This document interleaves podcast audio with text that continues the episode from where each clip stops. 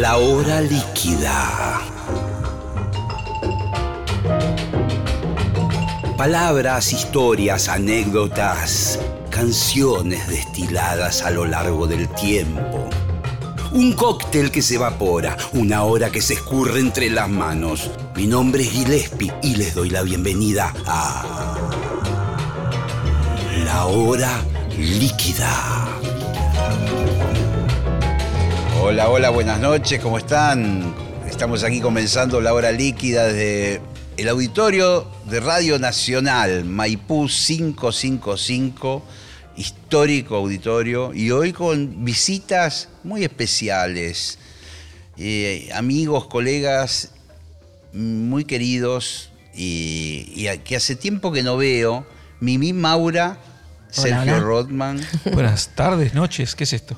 Y es como si la tarde-noche, pero igual como esto queda en YouTube, ya no se sabe qué día es, qué hora, cada ¿Qué uno hora? lo mira. Es la hora líquida. Sí, la hora líquida. Bienvenidos al programa. Gracias. Hace tiempo que, que no nos veíamos. ¿Cómo, ¿Cómo anduvieron pasando estos últimos dos años, incluida la pandemia? Bueno, se, empezó a mover, por suerte se empezó a mover todo desde a, a partir del año pasado. Eh, empezamos a tocar, terminamos el disco por fin, que veníamos ahí eh, sacando canciones, subiendo canciones al Spotify, pero sin terminar un disco entero. Eh, y bueno, Sergio también anduvo grabando. es decir, que les pegó bien de alguna manera. De ninguna forma nos pegó bien. ¿Por qué? Bueno, cada uno tiene su Sí. visión personal sobre Sí. lo que pasó y sobre el frenazo. Yo tengo la mía y no es muy optimista para variar. Ajá. Eh, nos sirvió para terminar los discos, o sea, viendo un lado positivo. eh, hicimos en el proceso de pandemia dos discos. Uno eh, que es el disco nuevo de Mimi Maura, que se llama Alma Adentro. y- Alma adentro lo tengo aquí y yo muestro a la cámara. Y yo edité un par de discos como solista bajo el nombre de Rodman. Yo en 2019 saqué mi primer disco eh, y entonces edité un disco que se llama Odio y acompañado por un EP eh, que no tiene nada que ver con lo que sucedió después, pero se llama Aislamiento. Y fue antes del aislamiento, dos semanas antes. Lo edité. Eh, mm, han pasado un montón de, músicos, colegas por acá, por el programa. Incluso durante la pandemia el programa se hizo en forma remota, por Zoom.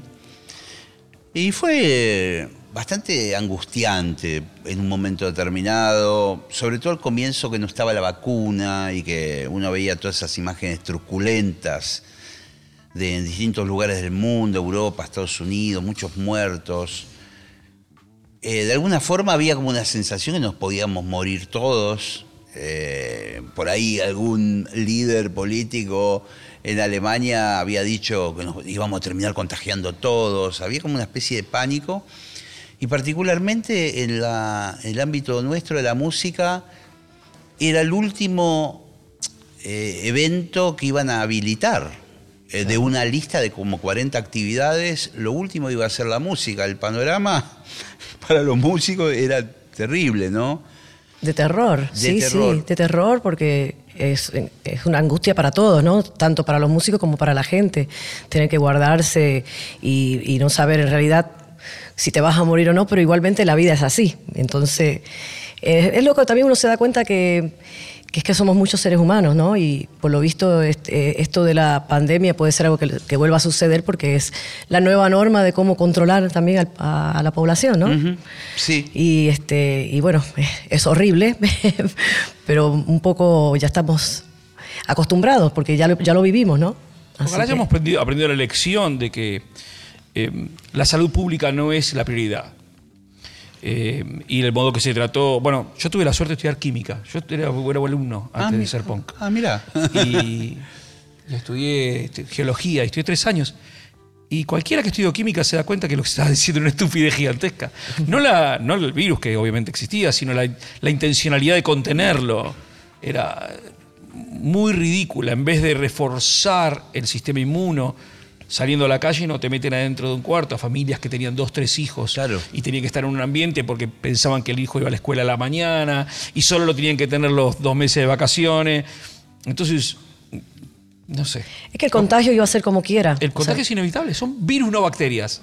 Claro, es, un, Claro, es claro, como un claro. catarro, de que- entonces... de, que es un virus y que es una bacteria. Ponete un barbijo, no es un virus, no lo vas a evitar con un barbijo. Claro, claro, claro, claro. Bueno, pero eh, además, digamos, el tiempo que se vive, por ejemplo, en lo mediático, hace que haya muchas voces eh, diciendo cualquier cosa. Obvio. Y, y que la televisión las 24 horas esté propagando ideas, muchas de ellas contradictorias. Y, y, digamos, el fenómeno que se ve en las redes sociales, de tanto delirio que, delirante que anda suelto, se, se dio en los medios. Y entonces Sí, era un momento que... que... hoy la verdad ya no existe más. ¿Entendés? Ese es el problema grave que tenemos hoy en día. Cuando éramos chicos, estaba Hugo Herrero Martínez que te decía la verdad. Sí, sí. Sí, Después sí. te podía gustar o no la verdad, pero ahora- hoy la verdad no, no, no, no, no tiene una coherencia, no tiene una decisión de que ser eh, eh, reportada. La verdad no importa. O que son muchas verdades o no se sabe cuál es la verdad y cuál es la mentira. Sí, vivimos en un mundo ya que nuestros teléfonos nos dice todo.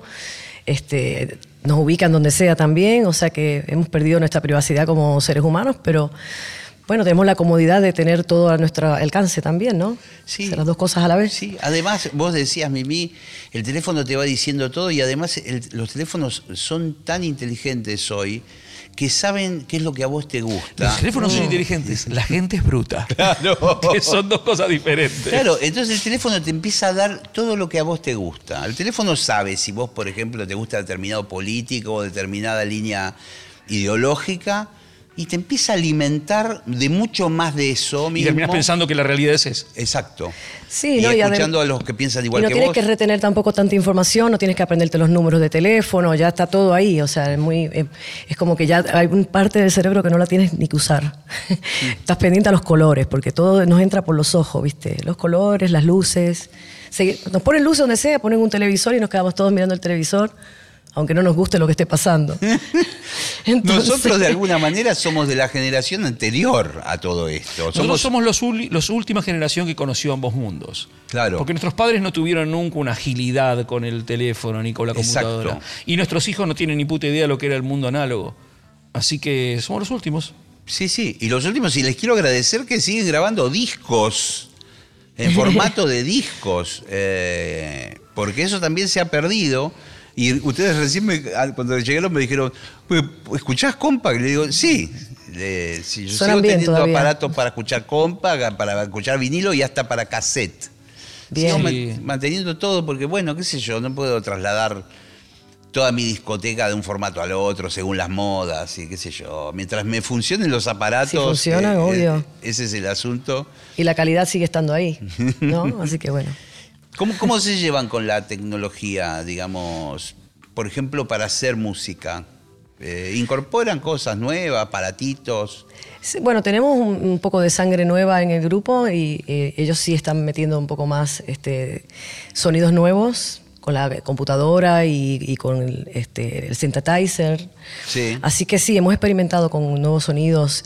Estuvimos grabando también en varios estudios, eh, en el estudio de Romeo. ¿No? Que Sí, está- De Romeo, este- donde el que tiene los Sí, sintetizadores. pero eso es extraño, porque ese- creo que no hay nada más antiguo que ese estudio, a Bueno, pesar de pues que sí. tiene los sintetizadores. Claro. Pero lo que sí, es la, aparición del héroe en, en nuestra vida, que ya lleva 25 años, que es nuestro hijo, eh, ahora que ya interactuamos de una forma muy natural con la música, creo que sí, ¿no? Él, él es un poco el responsable de que... De que- no, una- no es una aproximación, porque ya lleva muchos años esto.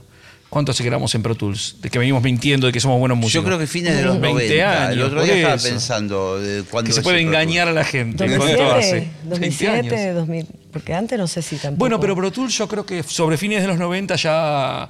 eh, Bueno, nosotros igualmente siempre fuimos de hacer las cosas como más a lo antiguo, ¿no? Siempre Sí. nos gustó eh, los estudios que, eran, que graban a cinta, o sea, siempre buscamos el sonido antiguo porque es el, el tipo de música que nos cuando gusta. tuvimos Sí. plata para hacer un disco fuimos a Bay Road. Cuéntenme de esa experiencia porque yo soy un cholulo total de Abbey Road. Solo Todo lo que te imaginas no es ni el 1% de lo que es.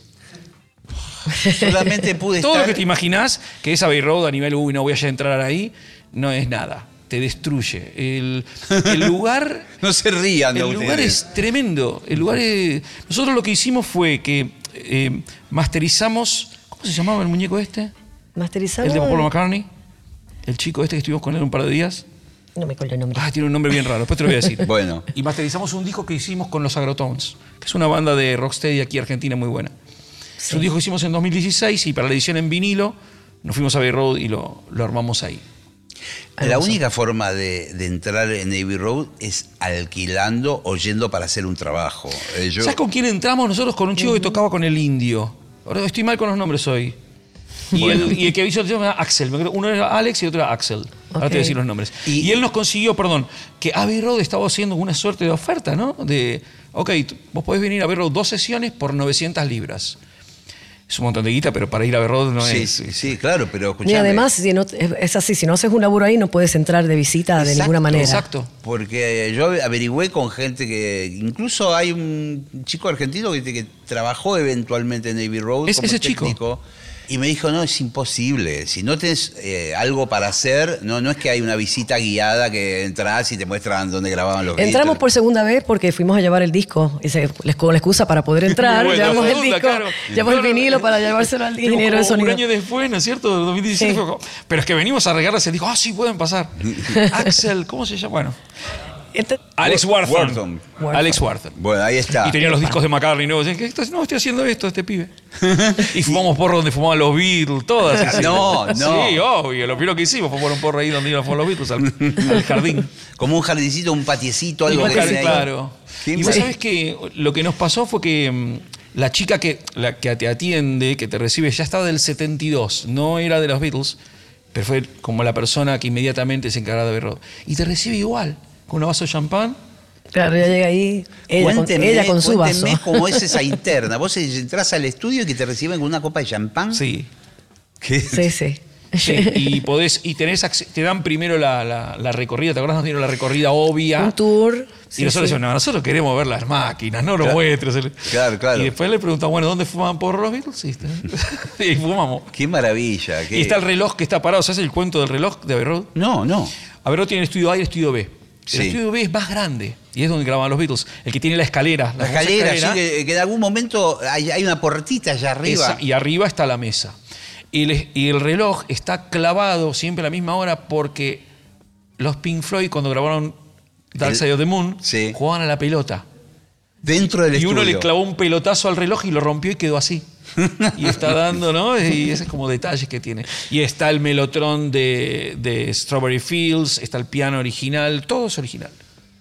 Todo Qué- mantuvieron qué original y. No se pueden sacar fotos, pero igual nosotros íbamos como sacando Sí. fotos escondidas, ¿viste? Claro, claro, claro. Eh, Sí, pero no dejaron sacar fotos. Yo tengo Sí, fotos. no, pero decían que no se pueden sacar fotos como eh, en, en los pasillos, que estaban llenos de, fo- de fotos de... Claro, creo que no puedes llevar una cámara y sacar fotos profesionales, pero el Claro. teléfono sí lo puedes usar. Ah, ah. Eh, Tenemos posts en nuestro cinto- en nuestro Instagram. eh. Qué Increíble. maravilla, qué maravilla son ustedes. Los escucho hablar y que cometa uno, el otro agrega algo. Eh, es una pareja única la de ustedes. En el Muchos rock. años, ya nos conocemos mucho. Muchos discos. Eh, cuéntenme un poco de esta historia de amor que ya lleva, ¿cuántos años? Eh, no sé, 20, del 26 96. y medio. 26 y medio. 26 y medio. No tenemos fecha exacta. No, Y porque somos me dijo novios, que sí, en realidad. Yo le dije, ¿querés ser mi novio? Y me dijo, lo está- lo voy a pensar, está pensando todavía. ¿Dónde fue? ¿En Puerto Rico? ¿El Sí, sí. primer encuentro? Sí, sí. Gira de Cadillacs. Él estuvo, sí, él fue a tocar en 94, fue a tocar por primera vez a Puerto Rico y nos conocimos. Y hicimos una amistad, porque estábamos en pareja los dos, y nos escribíamos cartas por correo, cuando existía eso también. ¿no? Así que bueno, así empezó nuestra relación, como una relación de amistad, y a los seis meses él volvió a venir a visitarme. Cada seis meses ya aparecía por ahí. Y en un momento determinado eh, tuvieron una etapa que vivieron allá en Puerto Rico, ¿verdad? Claro, Sí, nosotros al en- año, al año En enero del menos. 96, ella se había separado, yo me había separado. Mm. Y 95, bueno, voy de 96. vacaciones. Voy un- 20 días a Puerto Rico. Entonces alquilamos una casa. Ella se había quedado sin casa. Alquilamos una casa medio juntos como para que yo esté un tiempo ahí y me quedé 26 años. Y ahora en la última instancia, en la última etapa, están, volvieron a vivir en Argentina un tiempo, digamos. Sí, sí, ya estamos acá desde el 2016, más o Claro, menos. nosotros vivimos del 96 al 98. En 98, cuando nació el, el crío que está aquí, Sí. este, nos volvimos a Argentina, a parir a Argentina. Hicimos lo que fue la carrera de Mimi Maura hasta el 2000. Alucinante. Hasta Me el acuerdo 2007. perfectamente. Y cuando vuelven los Cadillacs, Yo lo que propuse a Mimi era, eh, si ya que íbamos a ganar un buen dinero, si no le parecía una buena inversión, eran dos opciones. O producimos la carrera y lo ponemos la guita en la carrera, o nos vamos de vacaciones a Puerto Rico siete años. No, ya me imagino cuál fue la, la decisión. Entonces el muchacho hizo la escuela al final de la primaria y toda la secundaria en Puerto Rico. Y nosotros nos fuimos a la playa todos. Sí, igualmente hicimos algunas cosas, viajamos a, a Jamaica, grabamos un disco, eh, mitad en Puerto Rico y mitad acá, porque en realidad nosotros siempre viajamos a Puerto Rico, desde acá, eh, todos los años íbamos para allá. Y entonces hacíamos al revés, cuando vivíamos en Puerto Rico, entonces veníamos para acá cuatro veces al año también. Entonces nada, grabamos un disco que después lo, lo fuimos a mezclar a, a Jamaica, que también fue una experiencia única para Quiero nosotros. que ¿eh? me cuenten, aunque sea dos minutos, porque yo no conozco Jamaica. Y me da la sensación que es un lugar muy raro como destino para terminar en Jamaica, digamos. Lo que si pasa es que no- la isla de al lado. Claro. O sea, hoy en día es diferente, hace do- 200 años, pero durante 50.000 años de historia del- de la Tierra eran dos islas iguales. Entonces, este, para nosotros, igual tenías que ir hasta Fort Lauderdale y después ir a Kingston. Claro, no hay viaje directo. Pero nosotros, ten- yo conocía en el año 94, Fabulosos Cadillacs, hicimos un disco que se llama Rey Azúcar, Sí, producido por Chris Franz y Tina Weymouth de Talking Heads, Sí. con Steven Stanley, el ingeniero de Black Uhuru, mezclando. Cuando pegamos el billetal de los Cadillacs, entre otras cosas que pudimos darnos el lujo, fue llamar a Chris y decirle, che, queremos mezclar con Steven. Teníamos el disco grabado aquí, el disco se llama Días de Sol. Y mm, entonces le preguntamos a Steven cuánto nos cobraba, eh, y nos salió una guita que era más o menos lo que nos saldría acá mezclar el disco bien. Y nos fuimos a Jamaica y lo mezclamos ahí. Y obviamente nos, gitaneó al final una guita. Y se puso picante la cosa. Y en Jamaica estábamos nosotros dos solos y nos decía, pero váyanse a la playa. Pero si vivimos en la playa nosotros, no queremos la playa, que está acá. No, no, era increíble. Estábamos 13 horas todos los días mirando todo lo que él hacía, así, Claro, ¿viste? aprendiendo Qué- qué eh, maravilla. cómo hacen para Y no, sonar. no nos aburría para nada. Además, a veces él, él se tenía que descansar y se ponía en una silla que hacía así la silla, daba unos Silla masajes. masajista. Una silla masajista y se tiraba ahí un rato y decía, voy a descansar un rato, ¿ok? Y nosotros nos quedábamos por ahí dando vueltas esperando que él eh, terminara de, de descansar para que siguiera. Qué así- locura. Qué, Porque el tipo ese hizo, no fue casual que fuimos con él. Él hizo para lo que nosotros consideramos el mejor audio, que son los discos de Grace Jones. Sí, Los discos de Grace. Jones de los claro. 80 con Sly Robbie para mí es el mejor audio grabado en la historia de la humanidad. Entonces ver a él que estuvo en esas sesiones y poder preguntarle cómo haces y después te dice, tocaban bien y te arreglaban. Claro. y, y- y, digamos, vos que sos un poco más nerd, pues quizás los dos, ¿qué, qué, qué secretos le sacaste a Steve, digamos, de estar chusmeando, mirando cómo laburaba? Fundam- Bueno, fundamental era Nosotros que... llegamos de un estudio de, de Puerto Rico que teníamos, no sé cuántos canales teníamos, éramos como 40 canales. Entonces tuvimos que ir a, a- a cam- a pasar esto a digitalizarlo, ¿no? Claro, porque el, el disco se hizo al revés. Se grabó digital y se mezcló análogo. Entonces ok, él tiene, él perfecto. tiene Le dieron cuatro- una humanidad a la parte Sí, porque el chabón labura análogo. Claro. No, Que fuimos no- al estudio de... de este- Entonces fuimos a, a Tough Gong. a Tough Gun, ese. En Tough Gong de Estudio Bob Marley, ahí hicimos la bajada de audio. Mamadera. A 4 DA 78. O sea, 4 ADATs, Sí. pero con el cassette chiquito. Sí. Pero llegamos y había uno que no funcionaba. Teníamos 32 canales, 8 x 4, 32. Sí. Entonces le llamamos a Steven, che, tenemos un problema. Trajimos 32 canales, pues ya teníamos todo preparado para ir ahí. Pero hay uno que no funciona. Y me dice, pero, pero vos eh, me dijiste que había bajo, guitarra, batería. ¿Por qué tenés 32 canales? Claro. No, porque lo que hicimos fue tomarte la guitarra, uno pegado, otro separado. Ok, ok. Borrame todos los ambientes. y digo, flaco, estuve dos meses Claro, grabando ambientes, claro, claro, cosas. Y dice, no, no, no, vos borrá todos los canales que estén lejos del parlante. Y yo digo, pero man, Sí, sí. hay cosas que están pensadas así. Se, Hay una magia dice, en "Mirá, estas grabaciones. Escúchame, mezclarlo voy a mezclar yo. Si lo vas a mezclar vos, no me lo traigas a mí. Brillante. Claro, Ya me gustó pone la los- primera Porque él le pone lección. los ambientes, entonces ¿para qué no le hace falta que alguien le ponga un ambiente? Borramos Él se le- todos los ambientes y entonces pasamos de 32 canales a los tres ADATs que funcionaban, que son 24. Claro, claro, claro. Y ahí volvimos al estudio de él y ahí nos quedamos 10 días.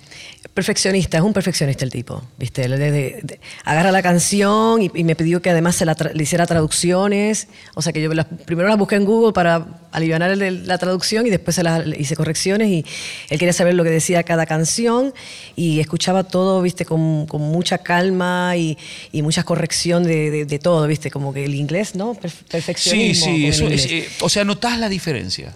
Y después, Es- bueno, estaba horas con la batería, horas con. O sea, todo iba entrando de a poquito y lo iba trabajando así, segundo Es por geométrico, segundo. él empieza Sí, sí. trabajando a la izquierda y termina en la derecha de su mesa. Sí.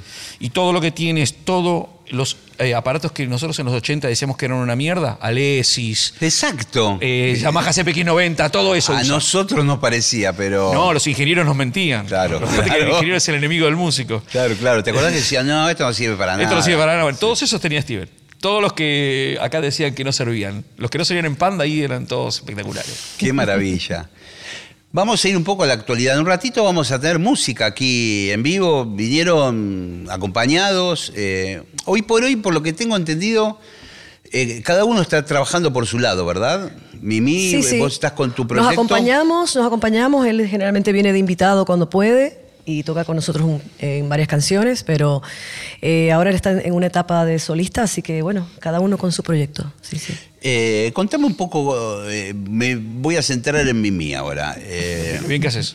lo, que, lo que estás presentando en estos días, se viene un show importante en Niceto, ¿verdad?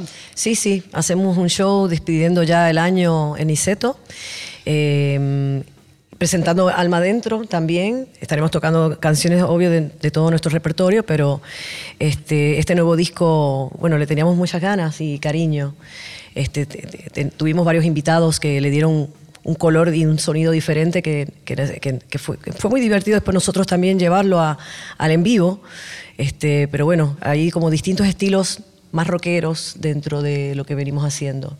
Contame un poco esos invitados, cómo aparecieron, quiénes son. Bueno, está Maxi Prieto eh, con su banda. Él tiene una banda aparte de, de Los Espíritus eh, que mm, tocaron en dos canciones y, y bueno, nosotros nos cerró mucho porque él venía experimentando con el bolero, o sea, él viene experimentando con el bolero que le gusta mucho y, y esta, la canción Alma Adentro es un bolero de los años 40 de Puerto Rico. Y, y bueno, estuvo lindo poder encontrar esa- ese sonido, sacarlo del bolero y que sea como una cadencia, pero aunque siga siendo ese bolero, pero con una cadencia más este, rockera. Este, así que me parece que logramos el sonido que queríamos. Y después, bueno, hay, hay una serie de canciones que, que a mí me vienen gustando y que quería, quería cantar, un tema de Fidel, hay un tema de una amiga mía, de Rebeca, este, un cortavenas, pero es un, un rockabilly, poner, ¿no? más o menos así, ¿no? Muy rockabilly bien. sería. Muy bien. y bueno, después hay, hay unas cuantas canciones de Sergio, en las que yo también ayudé un poco con algunas letras, pero bueno, pudimos completar el disco hace muy poquito, así que bueno. Muy bien. ¿Y, y- y el resto de los músicos quiénes son? Eh, Está Fernando Ricciardi en la batería, ¿Un histórico eh, o no? sí, de toda la vida, y Maneco en la guitarra. Como, Está otro. como siempre. Y después, bueno, está este Maxi, que es el, el primo de Sergio, que está tocando lleva el como bajo. seis años con nosotros, ¿no? Sí, sí, ya desde el, de un disco acústico Seis, que siete años. presentando. Sí. Bueno, él está con nosotros ya hace unos años y Leroy que ya desde el año pasado también se integró al grupo. Así que bueno. Bueno, vamos a hablar un poco de, de los shows que se vienen de aquí, aquí a fin de año. Tenés Niceto, una presentación quizá la más grande en Buenos Aires. Sí, sí, 5 de noviembre estaremos en Niceto. También vamos a estar celebrando el cumpleaños de Sergio. Que Qué grande, año querido. el seis. 22. Sí, 22, sí. Este, así que bueno, tenemos fiesta después también, after ahí también en, en Niceto Bar. Y después el 19 voy a Mar de Plata de vuelta. Así que volvemos ahí al Brew House el 19. Y bueno, después... eh, Vacaciones. Después haremos unos acústicos seguramente en diciembre y ya ahí ya terminamos el año. Y Sergio, vos, bueno, vos tenés varias cosas, porque tenés lo, lo- tu proyecto solista. Veo que los Cadillacs están tocando. Sí, volvimos este año porque las condiciones de pandemia nos y para nosotros es imposible, para Sí. Cadillacs. Yo empecé a tocar en Stramer, que... Sí, un boliche muy interesante, Muy ¿verdad? interesante. eh, es una cantidad de gente que es muy pequeña, son 100 personas máximo. Pero yo encontré después de la pandemia que, que me gusta mucho hacer música así, sin la presión de cuánta gente vino o cuánta gente no vino. Porque con Cadillac el problema es cuánta gente viene. Mm. Sí, sí. Y con otros cuánta gente no viene. Claro, claro. Entonces, eh, liberado de ese asunto, eh, yo encontré en Stramer el lugar perfecto para poder hacer lo que siempre quise, que es hacer muchos proyectos diferentes. Y tengo actualmente lo que es- se llama Rotman, que soy yo componiendo canciones para un cuarteto, y en el cual canto. Y después tengo un proyecto que se llama Canciones ahí acompañado de la guitarra. Sí, en realidad continúo la línea de Cienfuegos, pero sin distorsión. Es un poco el concepto que me cansé de tocar distorsión tantos años. Qué desafío, ¿no? Sin Pero toca. Saúl eh, Díaz de Vivar, que era guitarrista de Los Pillos. ¿Te acuerdas de Sí, Los sí, Pillos? sí, señor, o claro sea que que el post-punk ha vuelto a nuestra vida, gracias a Dios, como para ponernos en nuestro lugar, y donde, lugar que, que nunca deberíamos haber dejado. Y después tengo un proyecto que se llama Dub Clash Orquesta, que lo que hacemos es tocar canciones de The Clash, pero sin la estructura, sin ensayar, improvisado, con una formación muy extraña, donde está Leroy, está Fernando Ricciardi, está Gonzalo Campos, eh, Álvaro Sánchez y, y Sebastián. Eh, y lo que hacemos es eh, tocar canciones de Clash que son dos acordes, tres acordes. Sí, sí, sí. Del periodo inter- intermedio de Clash, el periodo reguero, y lo pasamos increíble. Eso es- es como una especie de obra de teatro que hacemos con música. Digo obra de teatro porque no tiene la dinámica de un grupo de rock and roll tocando, donde la gente viene, conoce los temas, Sí. esto es otra cosa. Y Stramer me ha servido a mí para encontrar un lugar donde... Es lindo encontrar un lugar donde te sentís Es- cómodo. Te cambia la vida. Para nosotros que, que Claro. hiponeamos y gitaneamos durante toda nuestra vida, tocar en un solo lugar es, para mí fue un hallazgo increíble. No quiero tocar en ningún otro lado. Y la, y la vuelta hasta de los Cadillacs eh, es solamente, eh, digamos, para el exterior, para lo que es Estados Unidos. ¿Cómo, cómo es? Lo que pasa es que somos este, empleados muy bien pagados, pero de OCESA y de Live Nation, esas. Entonces cerramos festivales. Eso es lo que. Llenamos los festivales de gente con la que ellos no pueden poner con sus grupos, a los cuales consideran que son los buenos. Entonces llaman a los Cadillacs para que les llenemos los festivales en Colombia, en México, en Nueva York, en Estados Unidos. Entonces hacen eso. Y lo que estamos haciendo este año son fest. Hemos hecho solamente un show solos, que fue en el Palladium en Nueva York, y el resto son cerrarle, acomodarle los números a OCESA. Se llama. y los pagan muy bien por hacerlo, obviamente, y los festivales son mega y siempre son de 40.000, 50.000 personas. Eh, y, y es el mismo rooster de grupos. ¿Viste cómo hacen ahora, no? Sí, sí, sí. Que en sí. todos lados toca Bjork, Gorilas. Sí, sí, sí. No, hay, como, no, hay, como, sí, hay como una co- eh, cooperativa. Es una cooperativa, Sí. pero que no que se gana plata uno solo, que no son los músicos. ¿entendés? Y escúchame, ¿y sigue, si- ¿seguís pasándola bien en el escenario? ¿Cómo, cómo es después de tantísimos años seguir? Eh, No sé si ensayarán a esta altura. No ensayamos mucho porque Flavio vive en Chapalmalal. Sí. Pero no, no es que la- no es si la pasó bien o mal. Yo estoy en la mejor posición que un músico puede desear en cualquier situación del planeta Tierra. O sea, Mm, sí, tocar con tu banda de cuando eras joven o no- adolescente o lo que mierda sea, en estadios para 50.000 personas. No, no. Sería muy injusto de mi parte quejarme. Tengo 150.000 quejas, pero no las voy a decir aquí. Sí, de hecho, en algún momento vos tomaste Sí, me- me- distancia. lo que pasa es que de- yo puedo soportar ese mundo un tiempo. Claro. después me agobia. Me agobia todo esto, viste que sos como, como un peón de una suerte de ajedrez muy extraño en el cual Hay la que música- viajar los aviones Sí, es sí, medio sí, también sí. tedioso, ¿no? Las giras, eh, lo- los aeropuertos y todo eso. Para mí y- los aviones es como, es como ir a la prisión, ¿no? Te Sí. tratan mal, este, Sí. tienes que... Y pospandemia es mucho peor.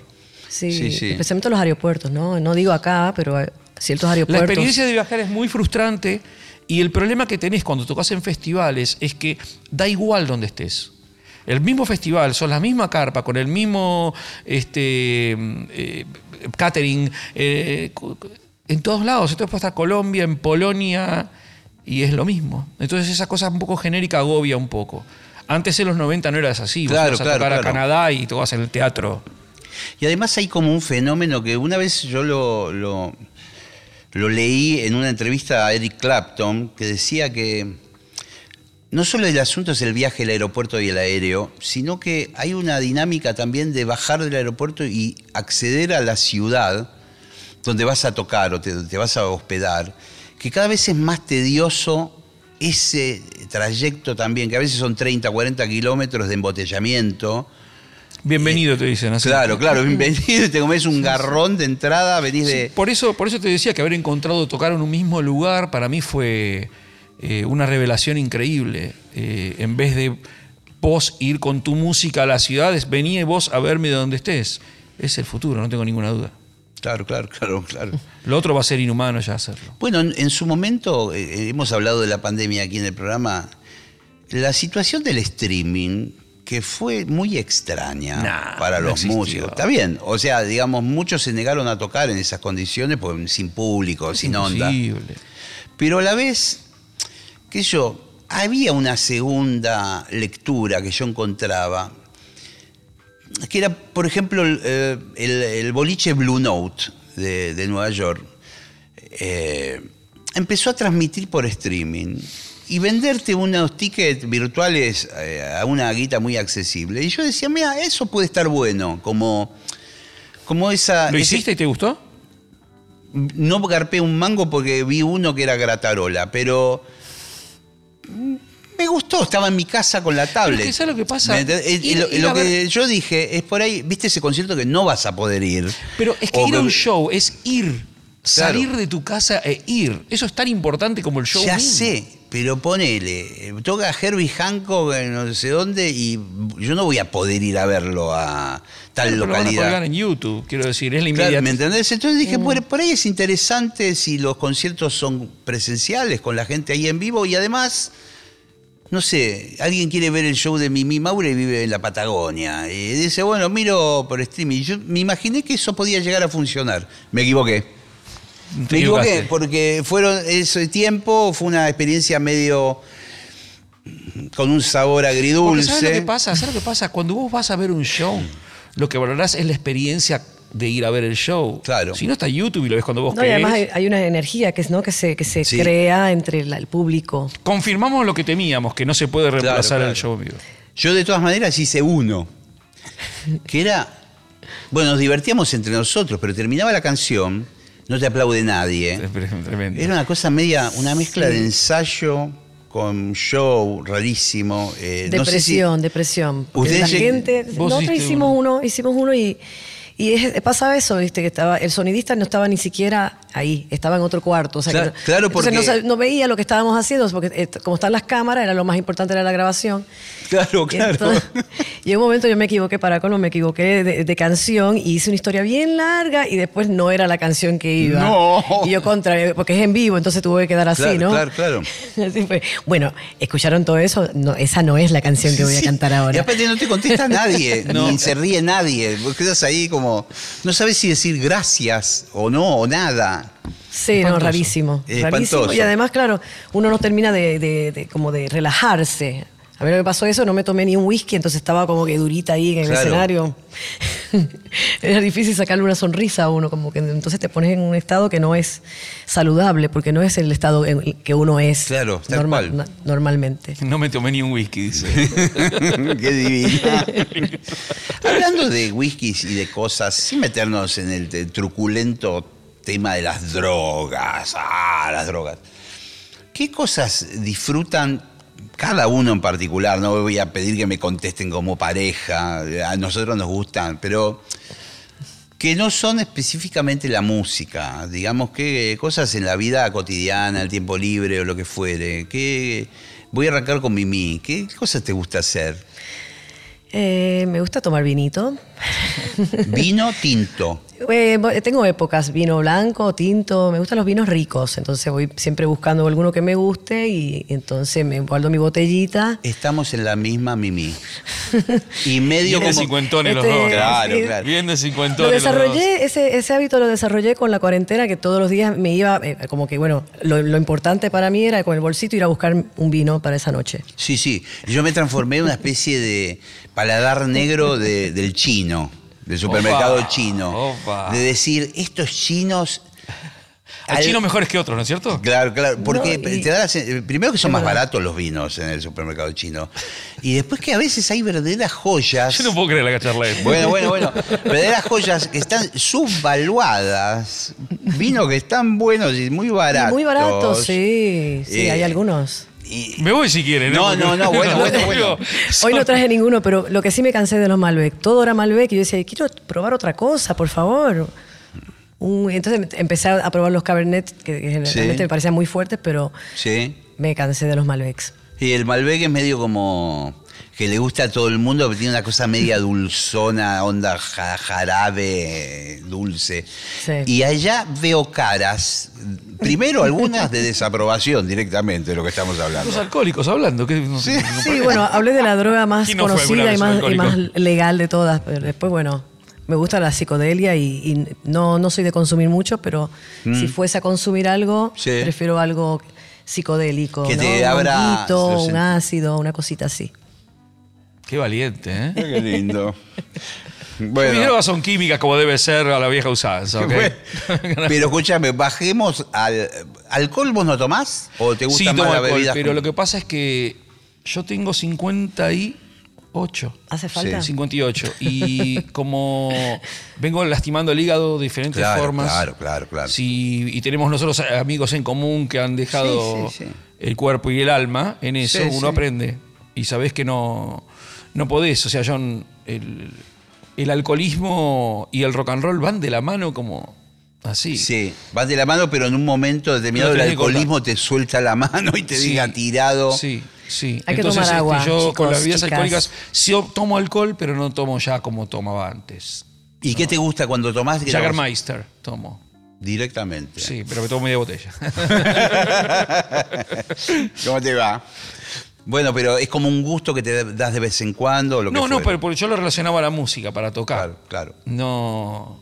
eh, antes se tomaba mucho alcohol. Cadillacs era un grupo que consumía cantidades increíbles. de Todas las bandas. Sí, sí, obvio, obvio. Yo me acuerdo que hay épocas de sumo que nos habremos cruzado por ahí. Totalmente. La botella de Eh, Ginebra. Ginebra, ¿Vos probar whisky. ¿Alguna vez volviste a probar las bebidas que tomabas en los 80? Yo no puedo creer lo que tomaba, te lo juro. No, bueno, y los whiskies de mala. mal- Old Bugler. Sí, Old Mugler es Pero una ¿por, cosa. por qué hacíamos? Criadores. Sí, sí. O sea, pegar tu martillo con la mano era mejor. Sí, sí. Te hacía menos daño, ¿no? Sí, sí, pero es cierto que los whiskies, por ejemplo, nacionales eran. Muy- y no había otra cosa. No, y, y los- ásperos, Y ¿eh? explicar a los pibes ahora que el martes a las 8 de la noche se acabó todo y no había nada que hacer. Ni tele había. Claro, ¿Te claro. acordás? Me acuerdo que, que Petinato le ponía un chorrito de agua al whisky y, y con, con eso como que le mataba todo lo, lo- el mal, el daño que... Es para expandir las propiedades, ¿eh? Sí. No, no, Decía, Yo decía, ¿pero estás tomando whisky? Sí, sí, pero con un chorrito de agua. Ah, Ah, le digo, qué ok, sano, qué bien, qué vegano que andás. No, nosotros hemos pasado. Yo lo que pasa es que. Lo, lo mismo que vos, los 80 fueron Sí. muy heavy para ser joven. Sí. Eh, no, no había. No había nada. Es difícil explicar que hoy que hay todo, pasar al punto que no había nada. Vos un martes a las 11 de la noche en Buenos Aires no había más nada que hacer. Cerró el cine a dormir. Sí, la sí, tele sí. terminaba con el cura, ¿te acordás? Sí, sí, Una claro. de la mañana psh, y arreglate. Sí, sí, y sí. entonces, este, si no eras de, de- de dormir, dormir, estabas jodido.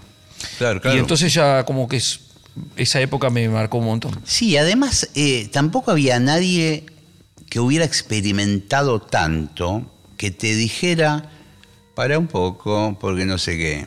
Todos estaban como en la experimentación y cada tanto cagaba alguno, ¿viste? Bloom, pim, pum. Es como que fue un momento, nosotros, yo lo, lo, lo- lo relaciono siempre con la vuelta de la democracia y Raúl Alfonsín y todo eso, y que de la noche a la mañana se abrió la, eh, digamos, en ese momento decían que era, el- no me acuerdo cómo se, que, cómo le decían, el destape, no, no me acuerdo. Sí, me acuerdo también. El destape democrático, no sé qué, que empezó a haber escabio y de todo en todos lados. Ajá. Y, y medio, muchos experimentábamos. Ver Con el cuerpo propio. Eh, Con el cuerpo propio. Sí, sí. Bueno, es que lo, lo podemos decir por suerte de una forma liviana, pero hemos perdido, yo perdimos varios. Sí, Varios en el camino. Sí, Hasta hace poco. Sí, estoy pensando en Willy, como un amigo no, nuestro, Willy gigante, Cruz, González Moreno, Gamexane, este, pf, no, Palo. Palo. Esto es más reciente, pero eh, todo es resabio de aquella época. Claro, Era claro. muy fuerte. Era muy fuerte y además el, el- el hecho es que no había opción. Porque la otra opción era aburrirse y aburrirse no es opción. Sí, sí, sí, claro, claro, claro, claro. Va a hacer cualquier cosa para no aburrirte. Pegarte con un martillo en Sí, la mano. Y además Sí. contábamos con una ventaja en aquel momento, que éramos muy jóvenes. Entonces cuerpo aguantaba todo. cuerpo era maravilloso. Vos decías, yo tengo una genética bárbara. Y tú decías, espera que tenga 55 años. Vas a ver la genética. Eh, vamos a cambiar de tema. En un ratito se viene la música aquí en vivo. Eh, a veces en el programa yo le pregunto a los invitados si me tuvieran que explicar cómo se construyeron como artistas, eh, con qué influencias, qué cosas, eh, que, que- que vos dijeras Mimi, y un día escuché cantar a fulana y, y dije yo quiero cantar así, eh, después escuché cómo sonaba tal banda.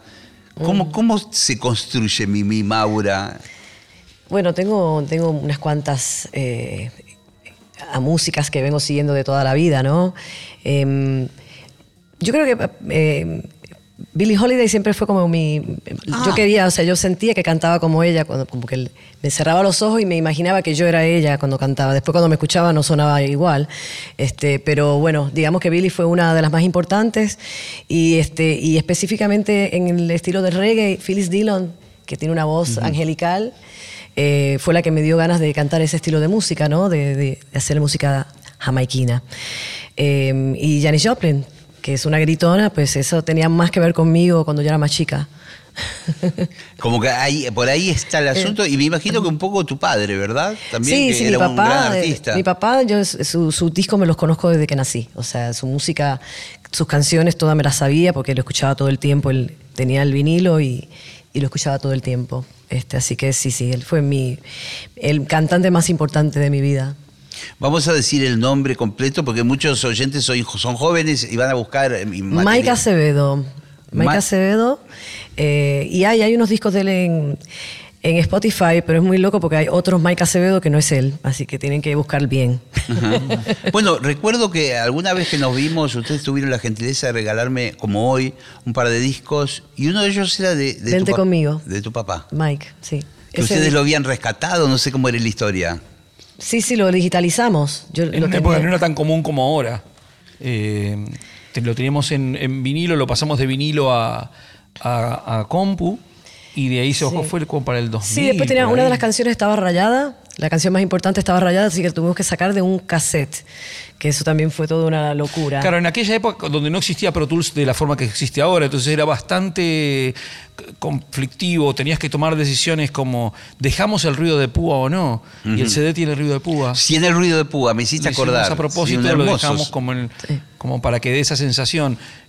Todo el proceso de recuperación de Mike este, fue muy satisfactorio porque imagínate que el, repertorio de Mimi tiene un gran porcentaje de canciones de Mike que eran canciones que estaban olvidadas, que nadie las cantaba.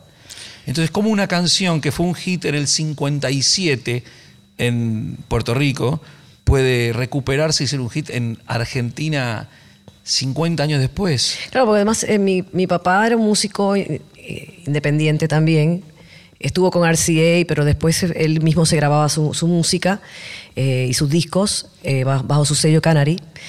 Y este, mm, nada, esa música no, no se volvió a, o sea, no se, no se sacó en cassette, no se sacó en CD, o sea que Claro, ya venía claro. bastante olvidada. Y, y digamos, de alguna forma, vos tenías los derechos de ese material Sí. como heredera, ¿verdad? Sí, sí, soy. Al ser su hija, sí, sí.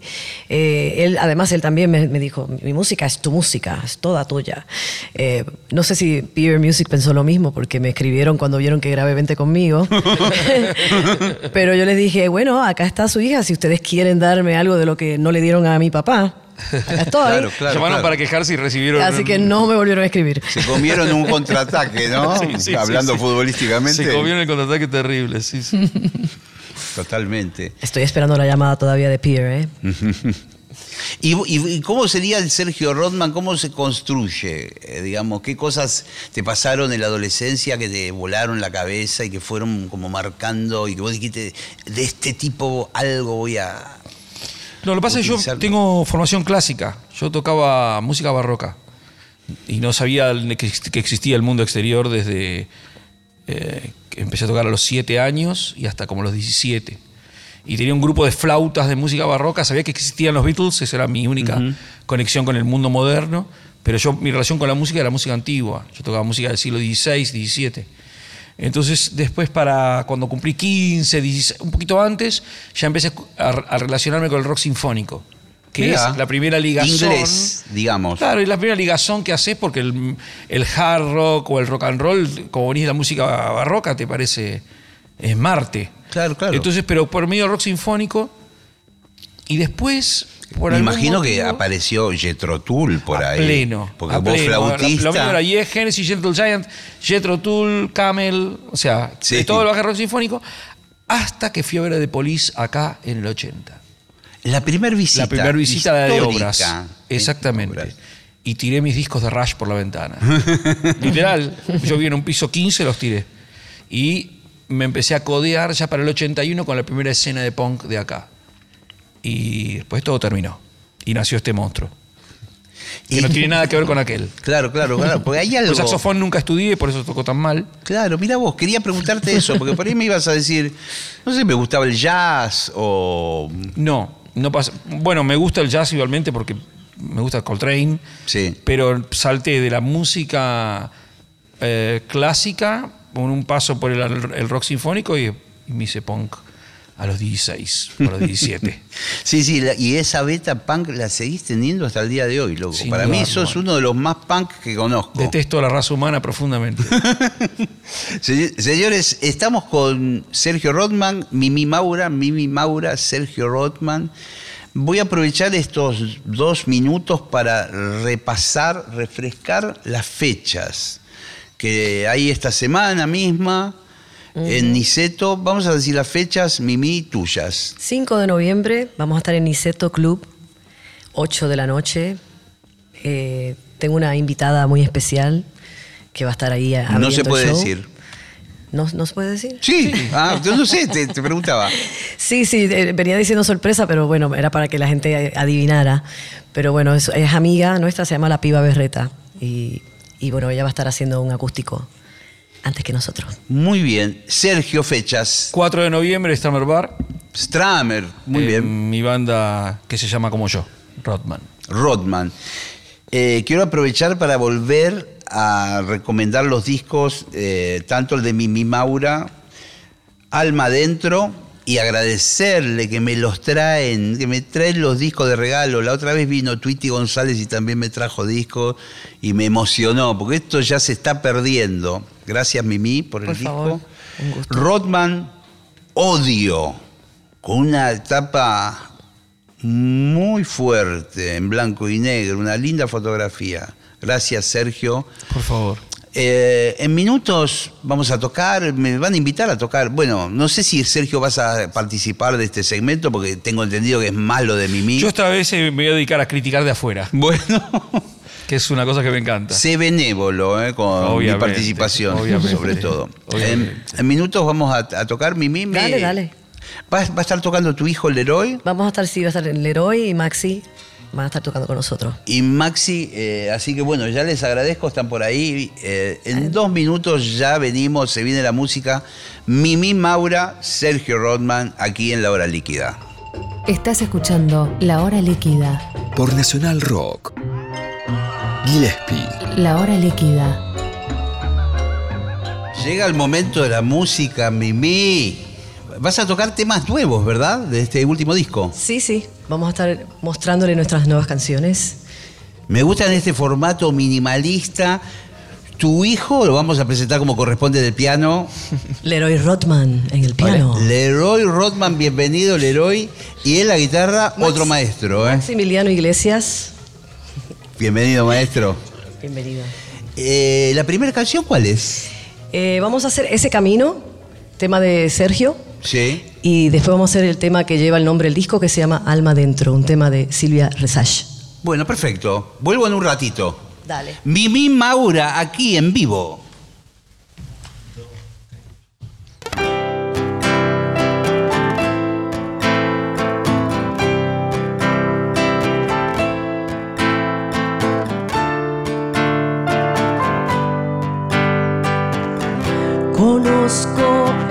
Ese camino lleno de magia y misterio. Conozco cada palabra que forma parte del juego y que sostiene la luz. Todo ese amor tan divino. Nunca pensé que te estarías yendo.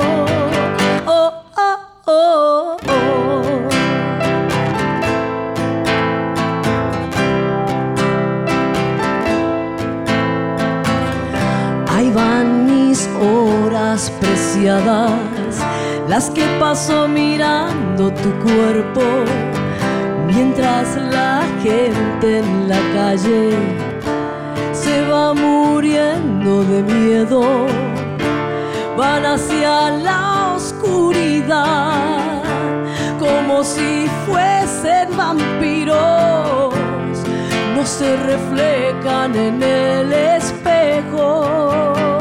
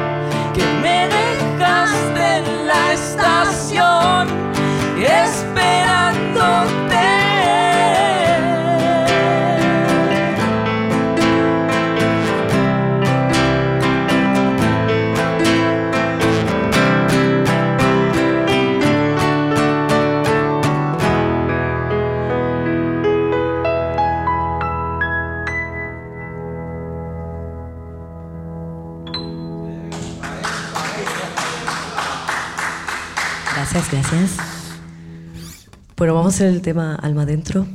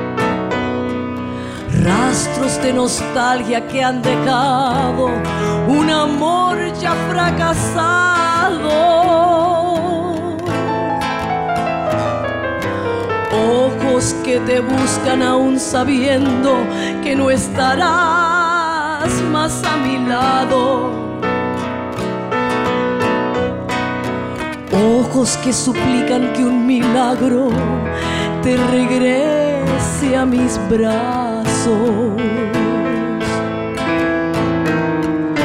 Qué difícil es entrar de lleno a una vida sin encantos, donde ni la pena puede ahogarse en la inmensidad de un llanto.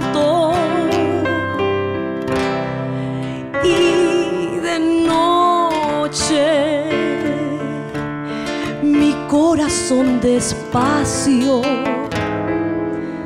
presentirá tu imagen perdida en el espacio.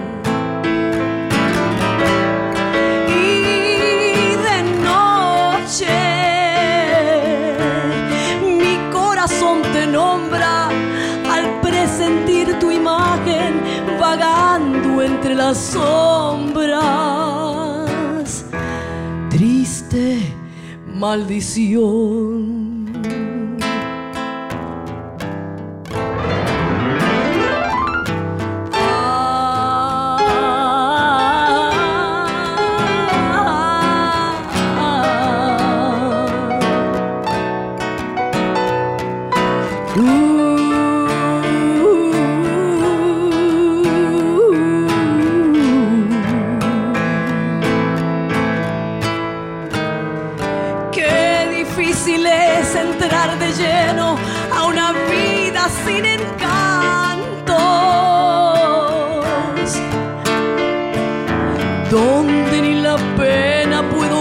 En la inmensidad de un llanto. Y de noche mi corazón despacio presentirá tu imagen perdida en el espacio.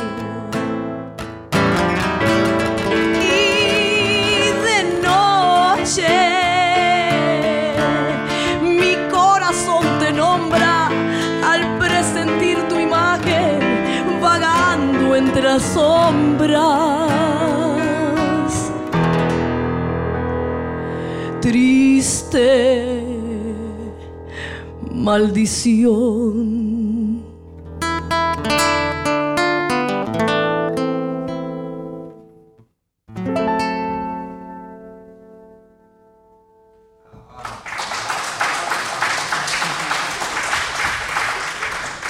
Qué lindo que suenan, qué belleza. Muy lindo. Gracias. Traje la trompeta. Muy bien. Se puede arruinar todo de un momento a otro. ¿Hacemos entonces el tren de las 10? Sí, el tren de las 10, dale. Gracias nuevamente. Mimi, a los músicos, a Sergio. gra- Gracias por la visita. ¿eh? Gracias, gracias por la invitación.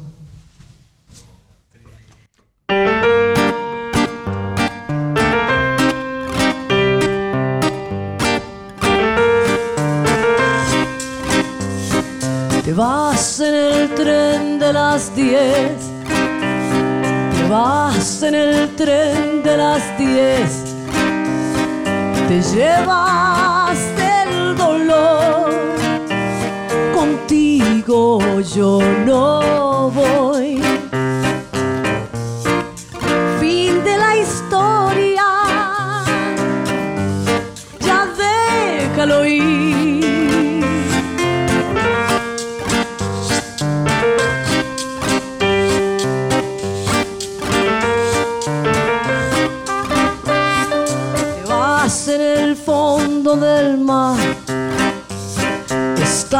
en el fondo del mar.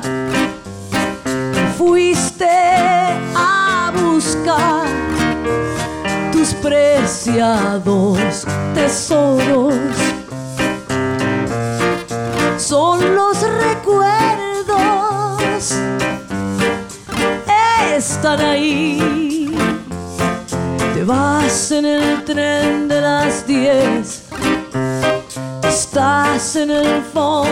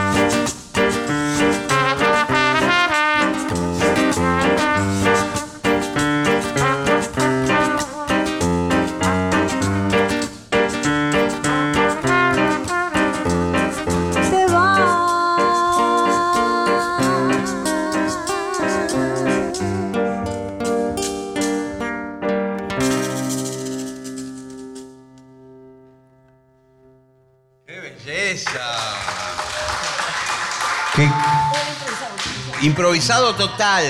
Queda esta toma, queda esta toma. Eh. Guárdenla para el disco, para alguna cosa. Queda. Gracias, Mimi. Y gracias a Sergio también que está ahí atrás y a los músicos. Y acuérdense de Niceto, ¿eh? esta semana. ¿Eh? Hay que ir a ver al 5 de noviembre. No se lo olviden. No se lo olviden.